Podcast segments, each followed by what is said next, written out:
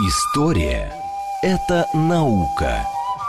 Здесь ставят эксперименты, открывают неизвестные цивилизации, расшифровывают тексты погибших народов. Историческая программа Михаила Родина «Прошлое». Еще вчера мы этого не знали. Программа предназначена для слушателей старше 16 лет. Всем привет, это программа «Прошлое», меня зовут Михаил Родин, и мы здесь рассказываем о новостях исторической науки. Рассказывали, рассказывали весь этот год, э, чуть больше года, собственно, программа в эфире. И сегодня э, последний эфир в 2020 году, и я решил подвести итоги и показать, как э, мы, редакция нашего журнала «Прошлое», лично я вижу уходящий год с точки зрения исторической науки. Несмотря на многочисленные коронавирусные проблемы, история, археология, до сих пор продолжается, продолжает оставаться наукой о приключениях, наукой о путешествиях. И в этом году э, состоялось множество археологических экспедиций, в части из них побывали и мы. И э, нам удавалось много раз связываться с людьми, которые включались непосредственно с места событий. Э, очень интересные были экспедиции, в том числе я хотел бы отметить одну из э, важных экспедиций, потому что впервые за очень много лет российские археологи, российские ученые вернулись в Ирак, а, в ту самую Месопотамию, один из э, центров э, мировой цивилизации. И вот в этом году там после прошлогодних разведок впервые состоялась экспедиция который руководил Олег Янковский-Дьяконов, и было очень приятно, потому что нам удалось с ним связаться там, как раз с места события. Он рассказывал нам по телефону из Ирака о том, что это за памятник и что они там копают. Давайте послушаем этот эпизод. Памятник очень интересный и большой. Это древний город размером примерно с два Кремля, 60 гектаров, угу. который жил в течение как минимум трех веков. Э, мы надеемся, что это были 18, 17 и 16, может быть, немножко раньше, второго тысячелетия до нашей эры.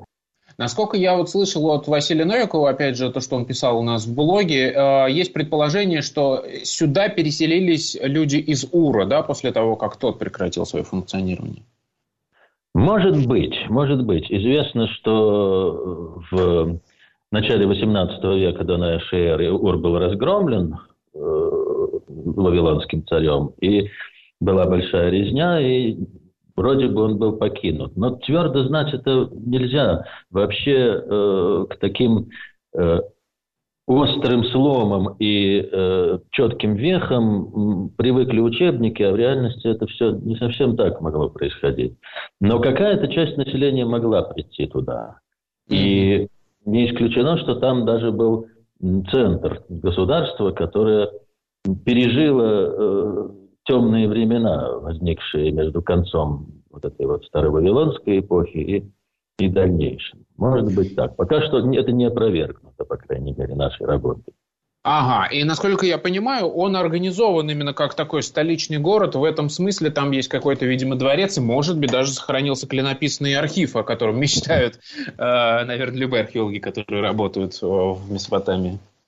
Там большие шансы найти клинопись. Архив там не как э, центральный государственный архив в одном месте. Это такое понятие собирательное. Можно найти таблички где угодно, и в частных домах, и даже во рву за городской стеной. Но мы пока что нашли э, пару э, образцов табличной глины, то есть заготовки для будущих табличек, на которых по какой-то причине никто ничего не написал. Ну, я думаю, что клинопись мы найдем со временем. А еще нужно рассказать про эту иракскую экспедицию. Было очень интересно, потому что, а, как я уже говорил, Алексей включался непосредственно из Ирака, и там в какие-то моменты программы были слышны лай собак, еще что-то. Ну, то есть очевидно совершенно, что человек включается с места а, событий. А, при этом коронавирус все-таки повлиял на эту экспедицию, они успели более-менее нормально поработать, ну, конечно, в урезанном составе. Но самое, что интересно, они там надолго застряли в Ираке, и это как раз был вот начало самых коронавирусных э, карантинов, и поэтому они очень долго там э, жили, не могли оттуда уехать, и мы знаем, что достаточно большое количество экспедиций, собственно, тоже пострадало от этого. Люди-то подолгу жили в тех местах, в отдаленных странах, где, собственно, не планировали находиться долго.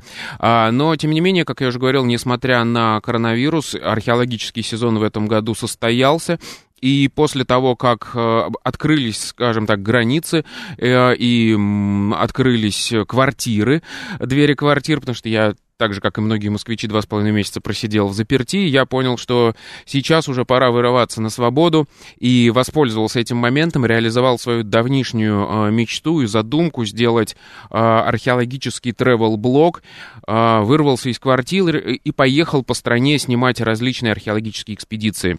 Моя задача была показать, как работают люди э, в разных экспедициях с разными грунтами, с разными особенностями памятников. И э, получилось так, что я объехал, э, если мне память не изменяет, я проехал за это лето и осень около 9 тысяч километров.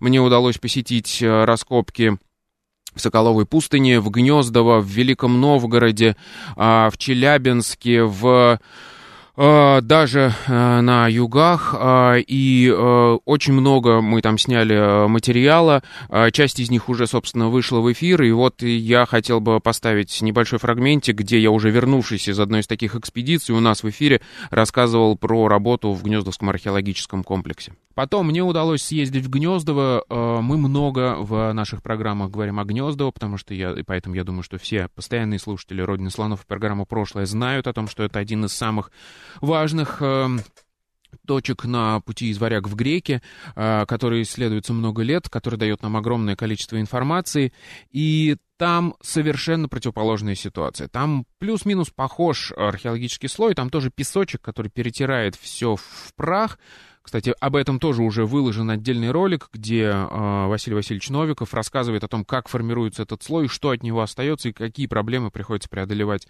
археологам. Но, тем не менее, там очень богатая в свое время была жизнь, и там сохраняется огромное количество находок, и если их правильно стратифицировать, то есть аккуратненько раскапывая, разложить и понять по хронологии, как они укладывались друг на друга, это тоже дает нам большое количество информации, и в прямом смысле слова дает нам пульс э, вот этой жизни исторической на Руси в X веке. А это очень интересный памятник, который как раз относится к тому времени, когда образовывалось древнерусское государство, и мы буквально видим, как менялась власть на этой территории как э, сначала там жили одни люди, потом пришли другие, э, как там начали появляться скандинавские какие-то древности, как одни элиты сменяли другие. И э, самое, что интересное, там сейчас э, развивается, вот уже несколько лет копают очень интересный а, участок Гнездовского городища а, как раз на его окраине. И мы видим, что а, у нас было, а, точнее поселение, у нас было поселение средневековое, а на его окраине была курганная группа, ну то есть могильник, и там хранили свою какую-то элиту. А потом что-то случилось, и, и в течение жизни одного поколения, то есть местные люди знали, что это курганы, местные люди знали, что это погребение, но то ли э, развивалось дальше поселение, и им стало тесно, и эти курганы им начали мешать. Но, скорее всего, пришла какая-то новая элита, которая просто срыла эти курганы, потому что для них это не их предки, им не важна эта, э, эта могильная группа. Они ее срыли, потом там э, было поселение, а потом и, и начали строить новые какие-то свои уже курганы. И, в принципе, да, меня сейчас будут бить батагами археологи, которые работают э, на Гнездово, но мы можем даже говорить о каких-то конкретных исторических событиях. Мы можем говорить о том, как э, княжеская власть из Руси э, во времена Ольги распространялась по всей территории, ну, там, нашей там, Западной России, Центральноевропейской равнины, и вот эта вся история с приструнением местного, местного княжья, как говорят в, э, в летописях, и установ, установление центральной власти. И вот, возможно, мы сейчас как раз наблюдаем а, именно этот процесс. Я опять же оговариваюсь, мы пока говорим только о начале а, исследования этих территорий. А, как я уже говорил, а, мы начали выпускать в эфир а, этот проект «Дневная поверхность». Вы можете уже сейчас посмотреть два полноценных больших 20-минутных фильма, которые мы выпустили на YouTube-канале «Прошлый исторический журнал». Эти фильмы посвящены, один из них, огненному эксперименту. Это в Ходьково происходит практически прямо сейчас. Год назад наши друзья сожгли полную копию средневекового сруба а, и провели эксперимент, собственно, по археологизации этого памятника, вновь созданного археологами. Это большой э, комплексный эксперимент, в котором принимает участие много специалистов разных а, специальностей. А, попытка, собственно, понять, как а, сгоревший сруб археологизируется, и в этом году а, группа специалистов туда поехала, чтобы провести уже какие-то первые работы. И самым удивительным образом а, сруб уже практически разложился, от него ничего не осталось. Там поработали почвоведы, сделали замеры, археологи посмотрели на процесс археологизации. Это очень интересный материал, собственно, и я снял про это небольшой фильм. А дальше уже, собственно, вышел в эфир а, фильм про раскопки в Соколовой пустыне. И это очень интересный как раз показатель того, что может дать современная наука истории и археологии.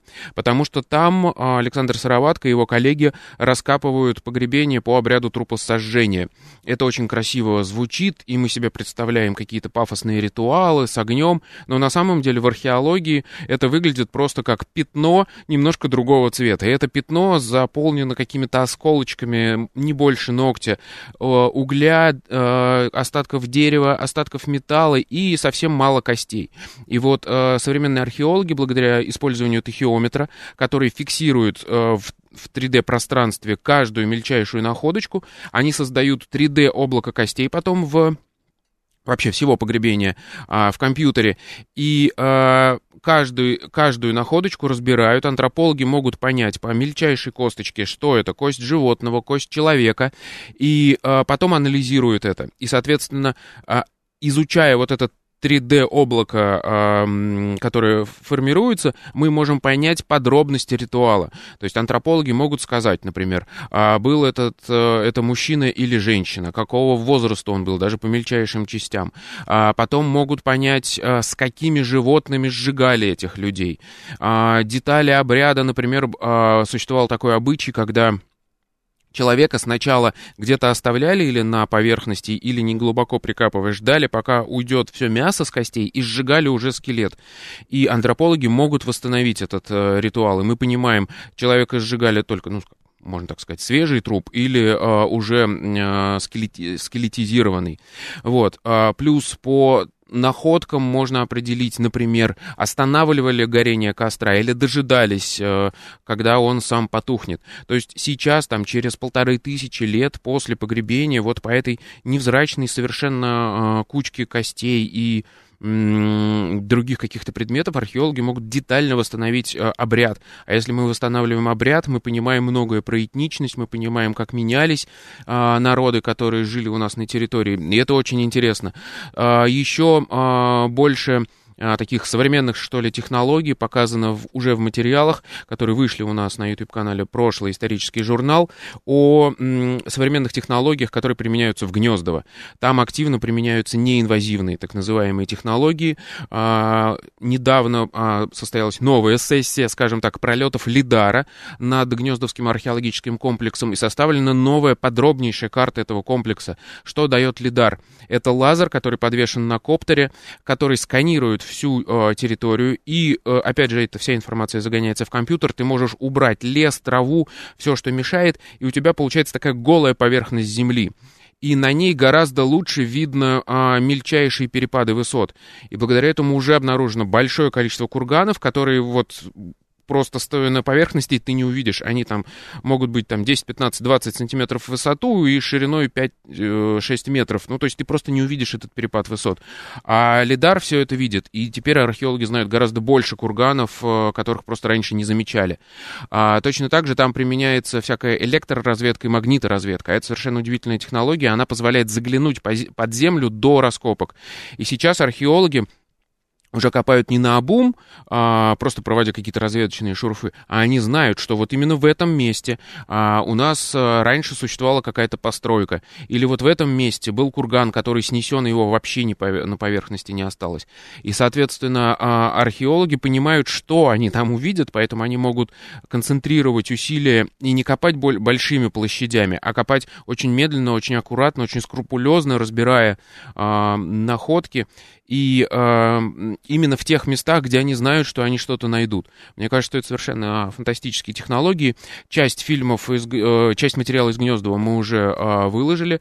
У нас есть э, ролик, где Сергей Юрьевич Каинов рассказывает о, кратко об истории этого поселения и его значении в среди городов, скажем так, поселений э, Древней Руси. Ну и Василий Васильевич Новиков подробно рассказывает и показывает вот эти новейшие технологии, которые там применяются. Кроме того, мы э, сняли там большое количество разных интервью, в том числе и с разными археологами, которые, к сожалению, от нас уже ушли. Я имею в виду Тамару Анатольевну Пушкину. А, скоро мы выпустим ее большое интервью про историю исследования.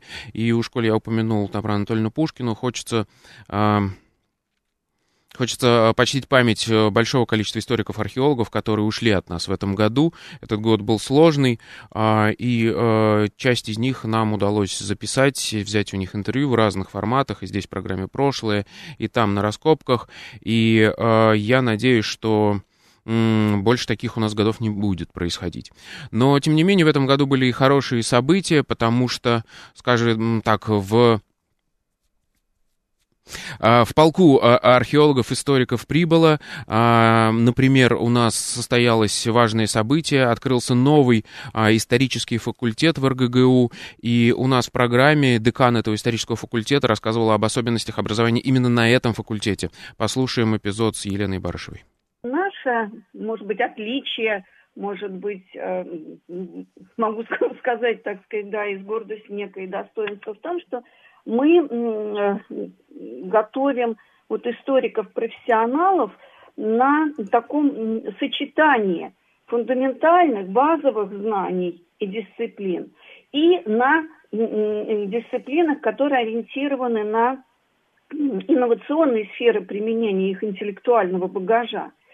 Э, то есть для нас э, важно подготовить не просто кабинетного ученого, да, но такого многофункционального эксперта, который будет востребован в современном обществе, который сможет реагировать на различные социокультурные, там, политические, какие-то экономические э, вызовы современного мира. И оформлять вот эти результаты своей аналитической исследовательской деятельности в области истории. Причем оформлять это не только в научных терминах, да, в научной а, среде доступных, а вот в терминологии, которая доступна для понимания широкой общественности. А... Для этого... Да. Ага. Да, да, да, я вас не прерываю. Для этого э, важно очень все-таки научиться работать с большим корпусом информации, надо уметь ее структурировать, надо уметь анализировать источники, причем анализировать их с разных сторон и в итоге делать какие-то выводы на основе этого анализа. Вот э, дисциплины, которые мы предлагаем, они же как раз сами о себе говорят. Это историческая публицистика, которой наши студенты учатся. А это научное редактирование исторических текстов, то есть то, к чему они должны прийти. Это интернет-проектирование исторических да, таких вот проблем. А, мы их учим речевым коммуникациям, мы работаем с ними в лаборатории исторического исследования. То есть мы даем им такие практические навыки. А, это очень приятно, то, что нам рассказал декан исторического факультета РГГУ, потому что а, Здорово, что в современном образовании э, наконец-то начали уделять важное внимание именно не только тому, как, как изучить историю, но и как потом про это грамотно рассказать, потому что мы все знаем, что у нас в стране есть большая проблема, расцветает так называемое мракобесие, и очень многие люди, которые ничего не понимают в исторической науке, берутся про нее рассказывать и даже делают какие-то глубоко, глубокомысленные суждения. Но благодаря тому, что многие из этих людей а, грамотные журналисты и умеют рассказать и подать этот материал, и сами по себе харизматичные, их мнение в обществе почему-то считается более важным. И вот приятно, что возникает новая генерация историков, археологов, которые будут уметь рассказывать э, о последних исторических исследованиях не только ярко интересно, но еще и грамотно. И в том числе наш журнал «Прошлое» прикладывает к этому свою руку. Не так давно мы подвели итоги второго уже общероссийского конкурса «Битва истфаков», который мы организуем вместе с Институтом всеобщей истории. И теперь к нам подключился фонд Таволга. Тоже можете зайти на сайт прошлое.ком и почитать работы современных студентов, которые в совершенно разных форматах и жанрах рассказывают о своих исследованиях, об исследованиях своих коллег.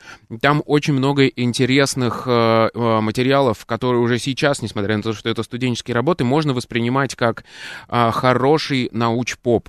И э, я думаю, что эти же э, люди, которых мы в том числе начинаем сейчас обучать, будут рассказывать и про захватывающие совершенно проекты, э, которые развиваются в исторической науке, в том числе про новые отрасли, которым тоже обучают сейчас э, историков и археологов. И очень приятно, что в этом году мы еще и рассказывали о издании первого в России учебника морской археологии. Задумайтесь, что это такое. Это очень интересная наука, про которую нам а, в эфире а, программы «Прошлое» рассказывал Виктор Ваханеев. Давайте послушаем этот эпизод.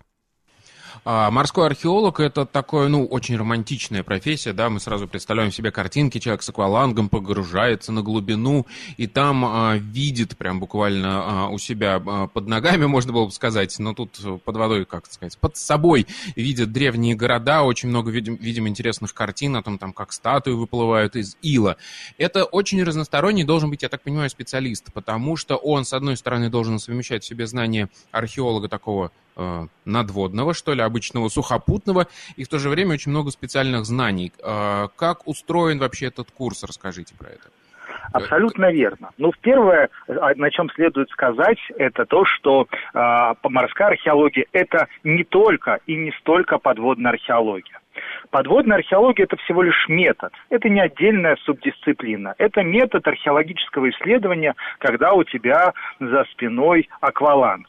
А морская же археология может быть как подводной, так и наземной. Фактически она изучает все это субдисциплина, изучающая все аспекты взаимодействия человека с морем, с реками, озерами, взаимосвязанными путями э, в прошлом. Ну, к примеру, взять амфору, да, вот э, у нас первая аналогия, когда мы говорим про амфоры, ну, какие-нибудь там, не знаю, затонувший корабль, набитый амфорами. Так вот, изучение амфоры на корабле – это всего лишь часть подводной археологии. Но амфоры же могли успешно быть перевезены, и корабль мог не затонуть, и амфоры там, не знаю, аж до Сибири могли дойти э, на торговых путях. Э, и вот это все часть составной э, элемента огромной субдисциплины морской археологии. Все, что перевозилось по воде, это тоже часть морской археологии.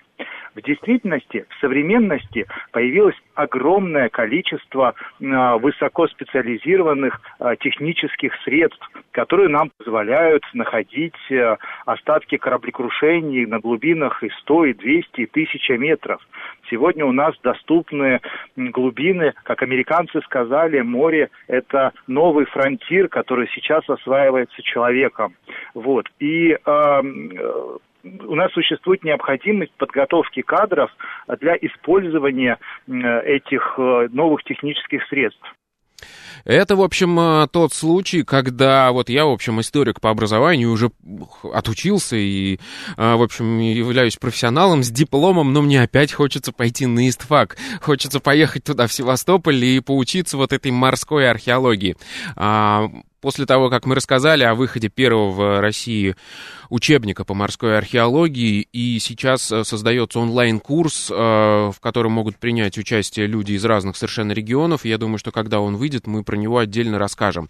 Напоминаю, что сегодня э, в программе «Прошлое» мы рассказываем о, скажем так, подводим итоги, рассказываем о самых ярких событиях, которые произошли в этом году в исторической науке. После новостей мы к вам вернемся и продолжим. История это наука. Здесь ставят эксперименты, открывают неизвестные цивилизации, расшифровывают тексты погибших народов. Историческая программа Михаила Родина «Прошлое». Еще вчера мы этого не знали – Еще раз добрый день, это программа «Прошлое», меня зовут Михаил Родин, мы здесь рассказываем о новостях исторической науки, а конкретно сегодня мы рассказываем о том, каким нам запомнится 2020 год с точки зрения исторической науки. Мы рассказываем о важнейших событиях, которые произошли, о том, как мы, собственно, увидели этот год в нашей программе. И э, уже очевидно, да, из первой части, что историческая наука в России, археология, историческая наука и все смежные отрасли, их можно считать передовыми. И действительно, на международном уровне котируются наши специалисты, исследования, которые они проводят. И одно из таких э, важнейших дел было сделано в этом году в Институте истории материальной культуры, что в Санкт-Петербурге. А в этом году э, этот институт э, презентовал совершенно уникальный проект.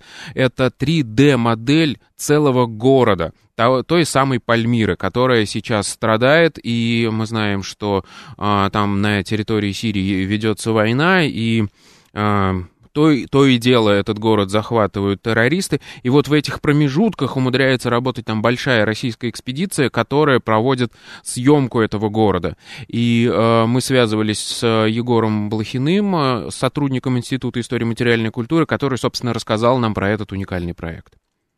Вот. Нашей задачей с самого начала, э, собственно, тогда же, когда началась вся история с захватом Пальмиры и с э, этими варварскими извините, действиями террористов, э, сразу появилась идея, что нужно создать общую модель всего города. То есть нужно реконструировать ландшафт и находящиеся в этом ландшафте памятники. Это, конечно, очень важно для того, чтобы в последующем как-то планировать восстановление. Вообще, чтобы начать думать о восстановлении, нужно э, представлять себе, э, в каком контексте восстанавливаемые памятники находятся. Вот, собственно, этим мы прошедшие четыре года и занимались. Угу. Мы э, провели э, две экспедиции в Пальмиру в 2016 году и в 2019 вот, в первый раз мы снимали как раз общую территорию э, и сняли довольно неплохую модель, построили сразу же после возвращения. Э, и об этом, по-моему, тоже рассказывали довольно активно э, городу и миру, что называется. Но э, хотелось максимально детализировать и уточнить отдельные моменты, чтобы была действительно возможность э, при работе с этой моделью переходить от э, такого большого общего охвата к мельчайшим деталям. Вот. И для этого, в том числе для этого, э, была организована вторая экспедиция в прошлом году, практически год назад, в сентябре 19 вот, когда мы уже с э, октокоптером э, летали вокруг каждого в общем, пам пам памятника и снимали внимательно каждую его деталь. Вот. А потом вот последние полгода, практически сразу после возвращения, мы начали камеральную обработку с нашими э, друзьями и партнерами в, э, в группе компании Geoscan. Э, и э, там долго и мучительно соединяли вместе все фотографии. Фотографии сделаны в 2016 году, в 2019 году. И в итоге возникла такая гигантская трехмерная модель. И э, любой из вас сейчас прямо-таки может сходить на сайт Института истории материальной культуры и найти там ссылку на эту трехмерную модель, и это совершенно уникальная штука, по ней можно часами там лазить, ты ходишь буквально по улицам города, при том, что в отличие от там есть аналоги в мире, э, то есть, естественно, что Пальмиру много кто снимал, в том числе с помощью фотограмметрии, э, но это отдельные какие-то памятники, это отдельные штуки, повисшие в воздухе, а здесь у тебя под тобой целый город, и ты можешь по нему как э, дух бессмертный носиться, э, разглядывать, приближать, э, удалять, понимать, как все это было устроено. Это очень интересная штука, и она очень важна с точки зрения вообще мировой исторической науки. И этот проект в очередной раз доказывает, что наши ученые вписаны в международную а, науку, и, естественно, наших специалистов, как специалистов, относящихся к любому большому а, государству интересует вся история мировая. И я уже много раз говорил о том, что если ты хочешь изучать историю, то ты обязан изучать историю всего мира, потому что только тогда ты поймешь, а, как вписывается в этот контекст история твоей страны. И поэтому очень важно изучать не просто там а, краеведение или какие-то маленькие локальные истории, а подходить к истории с глобальной точки зрения. И В этом году еще и возникла одна, а, как мне кажется, очень важная организация, которая занимается одним из важнейших и глобальнейших э, вопросов истории, а, вопросов истории Золотой Орды. А, в Казани в этом году произошла институализация, если вы мне позволите такое слово, Международной ассоциации исследователей Золотой Орды. Это международная ассоциация, которая включает в себя около сотни специалистов со всего мира, всех лучших специалистов в мире, которые занимаются историей этого а, важнейшего и большого государственного образования. И вот у нас в программе Вадим Винцеверович Трипавлов рассказал про а, эту организацию. Проблема проблем. Это показать историю, культуру Золотой Орды без негатива. Э, показать, что история Золотой Орды – это полноправная часть российской истории. Ну, пример – да. Если мы посмотрим на карту Евразии до монгольских завоеваний и сравним ее, допустим, с картой 15 века после распада Золотой Орды, карта расселения народов будет практически неузнаваемой. И мы увидим в 15 веке многие народы, которые существуют до сих пор.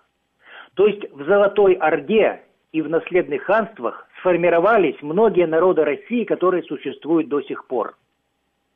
Вот. Это, ну, нельзя сказать, что это черный ящик. Все-таки э, Орда изучается уже больше 200 лет.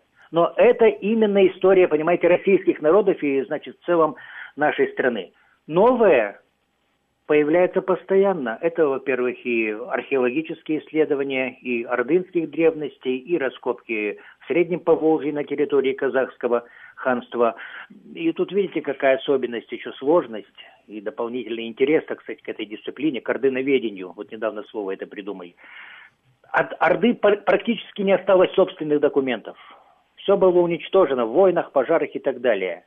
И поэтому очень важно постоянно искать анализировать, вводить, вводить в оборот новые источники, новые тексты, и восточные, и западные. И, кстати, вот э, этот центр э, Ильнура Миргалеева очень активно этим занимается. Выходят новые совершенно, э, ну, можно сказать, в наших кругах, сенсационные публикации латинских текстов, переводы, Роман Хаутала переводит.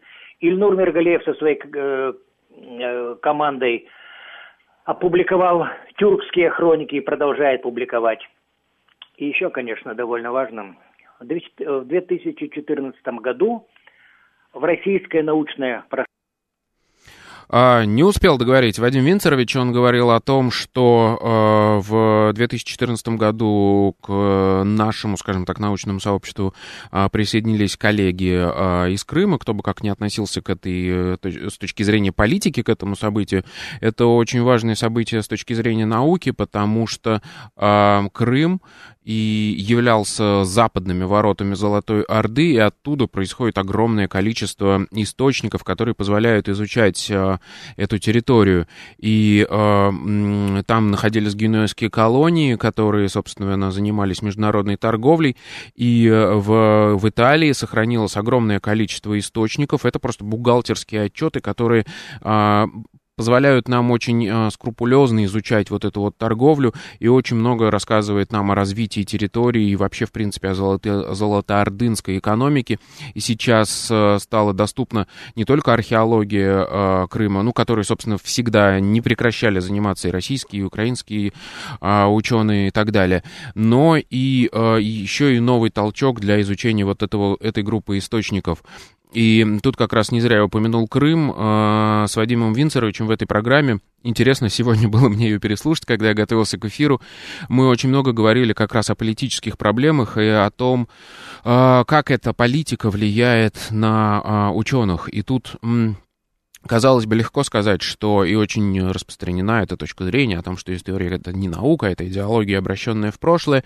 И это действительно во многом так, но смысл в том, что мы здесь рассказываем как раз про историческую науку. А историческая наука чем отличается от идеологии?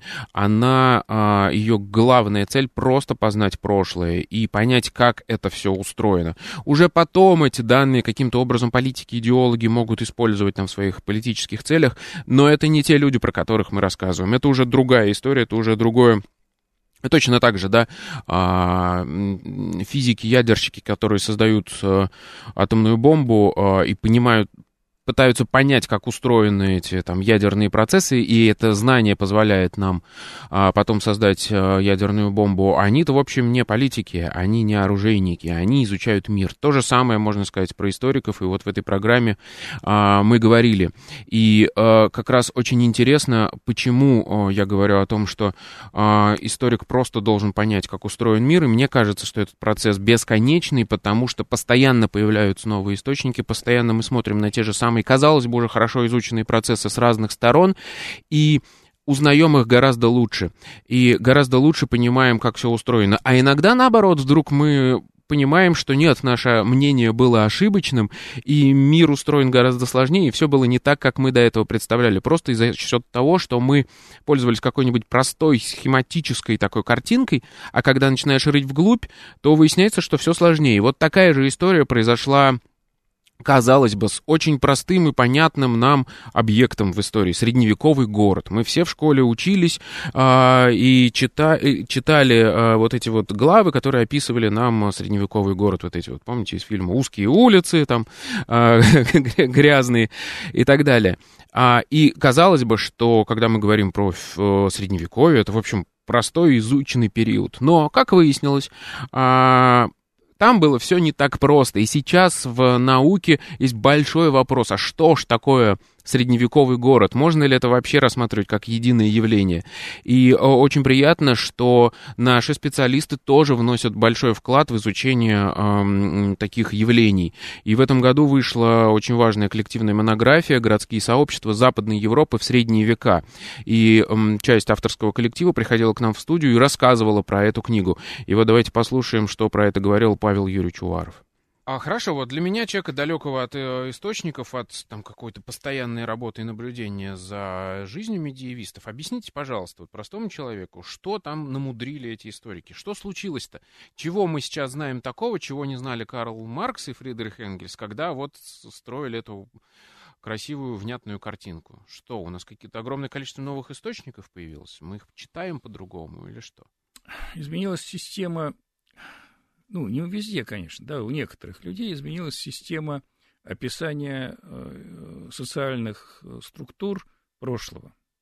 Потому что, в общем, долгое время э, описывали из настоящего. Вот сейчас есть там, достаточно, ну, есть, пожалуйста, там, документы, в которых можно понять, где город, где городское поселение, да, где поселок городского типа. Ну, Юридически это все закреплено. Это да? на самом деле тоже не, не, не очевидно. Но, в общем, закреплено. Да. Есть группы социальные, или там они были в XIX веке.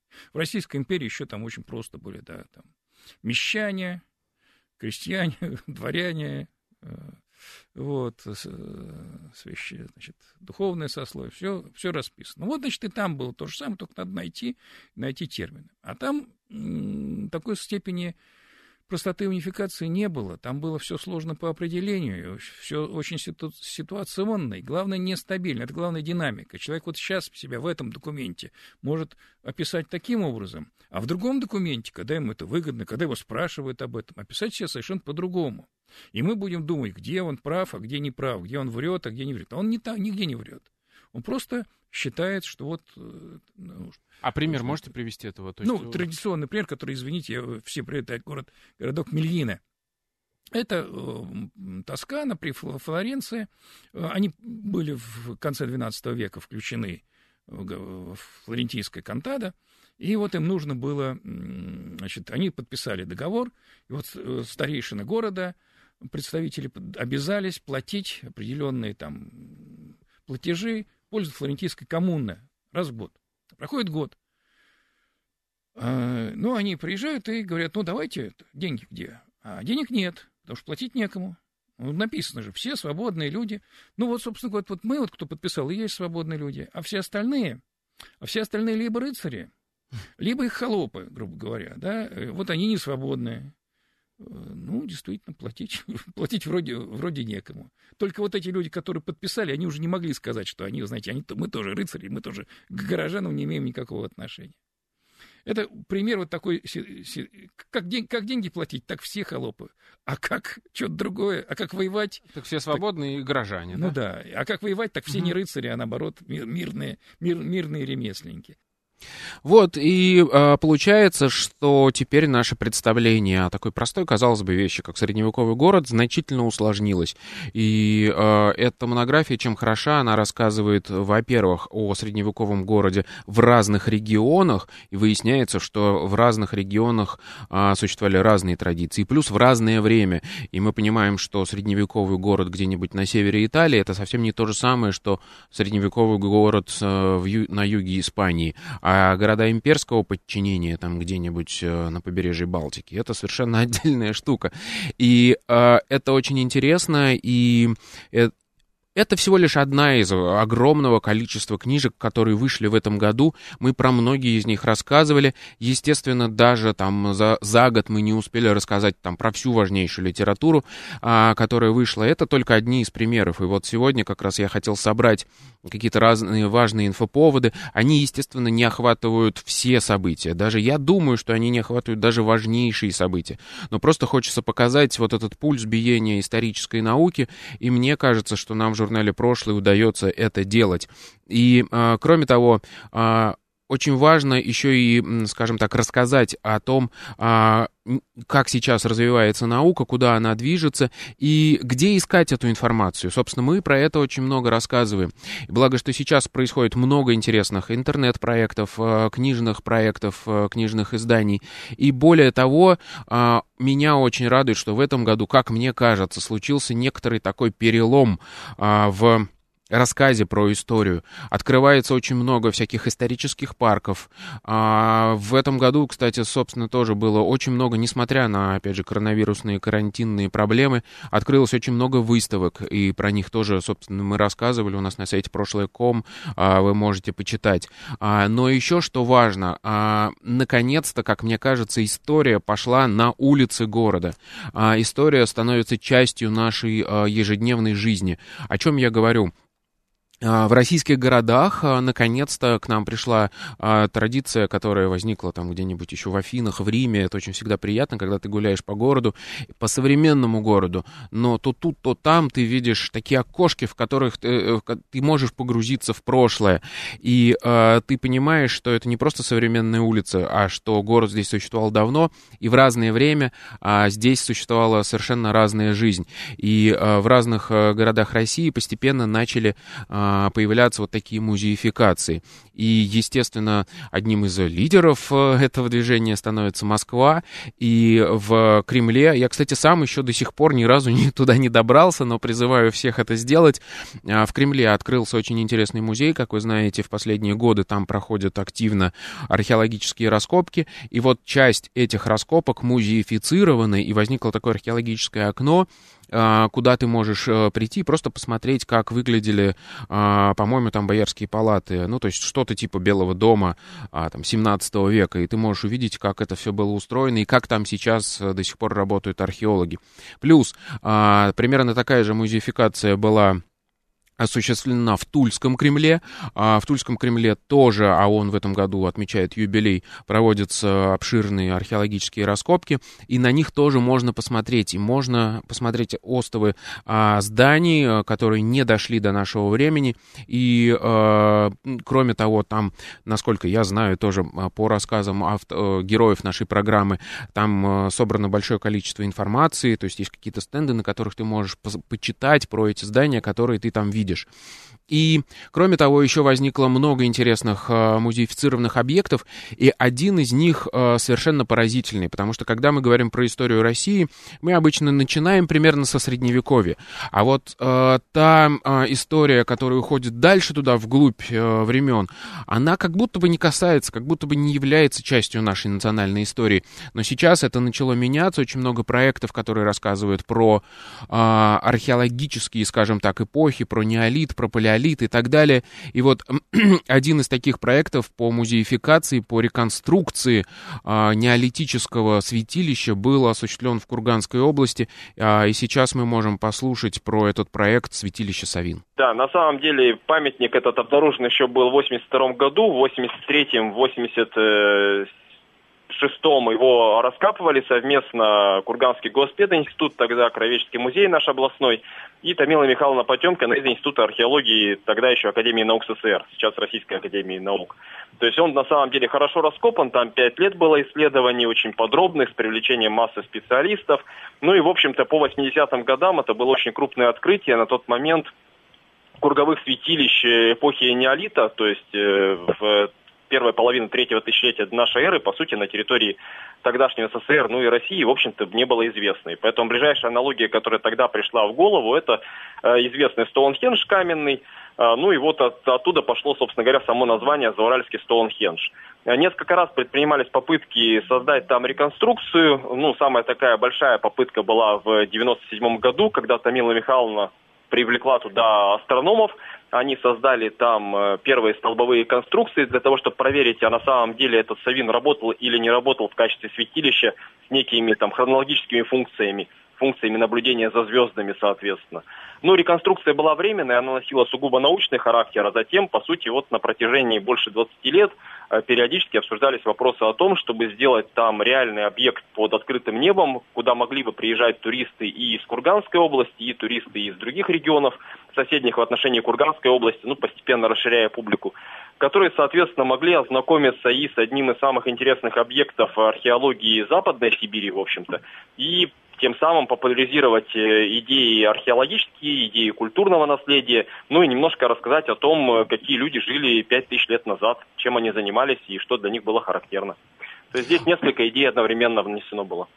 И мне кажется, все эти идеи прекрасные. А мы у себя в журнале «Прошлое» потом опубликуем а, э, фотографии, которые мне уже присылали люди, которые работают над этим проектом, потому что это очень масштабная и очень красивая картинка. А, вот эти огромная такая, ну, столбовая конструкция, скажем так, которая формирует обсерваторию, действительно очень похожа на Стоунхендж. Давайте тогда начнем разбираться. Что, э, как проходили археологические раскопки, что, в общем, нашли и как пытались понять, что это вообще такое? Потому что, насколько я ну, понимаю, это уникальный объект, и не сразу вы догадались, что вообще нашли. Да, да. То есть, когда в 1982 году там начал проводить исследования только Михаил Павлович Вохвинцев, э, наш курганский археолог, он предполагал, что он изучает э, останки жилища. А, то есть понятно, что датировка все равно была и неолит, это было с самого начала ясно. Только в 80 на следующий год, когда приехала Тамила Михайловна, когда она стала наблюдать за столбовыми конструкциями, когда столбовые конструкции стали обнаруживаться э, за пределами рвов, э, за пределами, собственно говоря, вот этой потенциально жилой площадки, стало понятно, что они не попадают ни в какие тренды поселений, ни в какие тренды, известные тогда в археологии.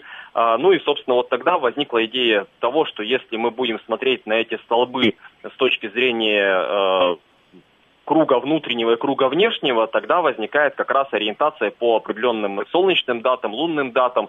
А, там до сих пор о некоторых вот этих датах, собственно говоря, возникают споры. А, и затем уже, соответственно, с, 80, с конца 83-84 года исследовалось это все именно как святилище. То есть от идеи поселения отказались, исследовали как святилище. Это был э, Денис Муслюженко, один из авторов э, проекта по реконструкции святилища Савин, так называемого зауральского Стоунхенджа. И мне кажется, что это совершенно фантастическая история. Теперь, через пять тысяч лет, мы можем увидеть, как выглядело это святилище и в каком виде а, свои обряды справляли а, а, люди неолита. Вот. И таких э, проектов по всей стране э, становится все больше и больше. И очень приятно, что э, люди, которые занимаются историей, они не только ее учатся изучать, но и учатся про нее рассказывать. И мы, естественно, будем следить за всеми такими проектами и в следующем году про них рассказывать. Совершенно очевидно, что будет развиваться наш проект «Дневная поверхность». Но первые уже выпуски, да, многие уже выпуски, которого вы можете увидеть на YouTube-канале «Прошлое», мы, естественно, естественно, будем приглашать в следующем году а, лучших историков, популяризаторов исторической науки в эту студию. Мы будем рассказывать о новых книгах, которые выходят, о новых музейных проектах. И уже сейчас на сайте прошлое.ком вы можете а, посмотреть какие-то важнейшие вехи, которые мы отмечаем для себя в развитии исторической науки. Всем спасибо. Это была последняя программа в этом году. В следующем году мы с вами встретимся уже сразу после Нового года, то есть 3 января. Меня, меня зовут Михаил Родин. С наступающим Новым годом. Пока.